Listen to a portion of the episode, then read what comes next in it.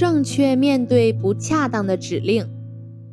对于领导发出的正确而合理的指令，必须要认真及时的执行。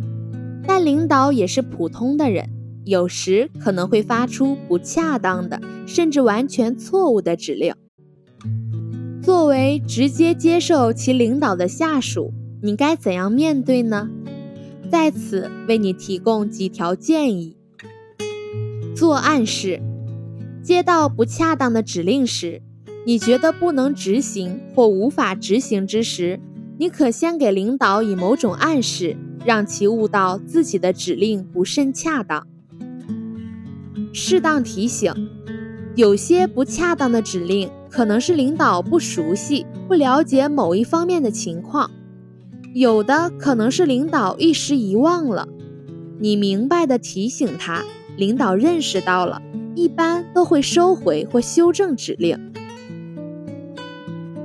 巧妙推辞，在推辞之时要有理由，要推的巧，辞的妙。有的可以从职责范围提出，总觉得这件事不是我的职责，要不同事关系就不大好处理了。有的可从个人的特殊情况提出，但不管你从哪个方面，理由一定要真实和充分。你推辞了，有的领导还可能会这样问：“那你觉得这件事应该由谁来做？”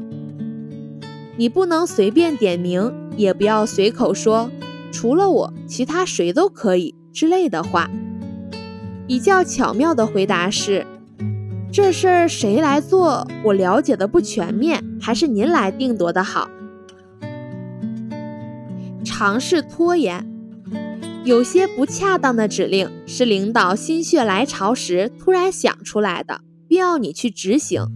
倘若你唯命是从，马上付诸行动，那就铸成了事实上的过错。对这种领导心血来潮而向你发出的指令。如果你采用暗示或提醒都不能改变，推辞也没有多少理由时，那么最好的对策就是拖延。虽然默认或口头上答应，实际上迟迟不动。倘若闲着不动，领导会产生疑心的。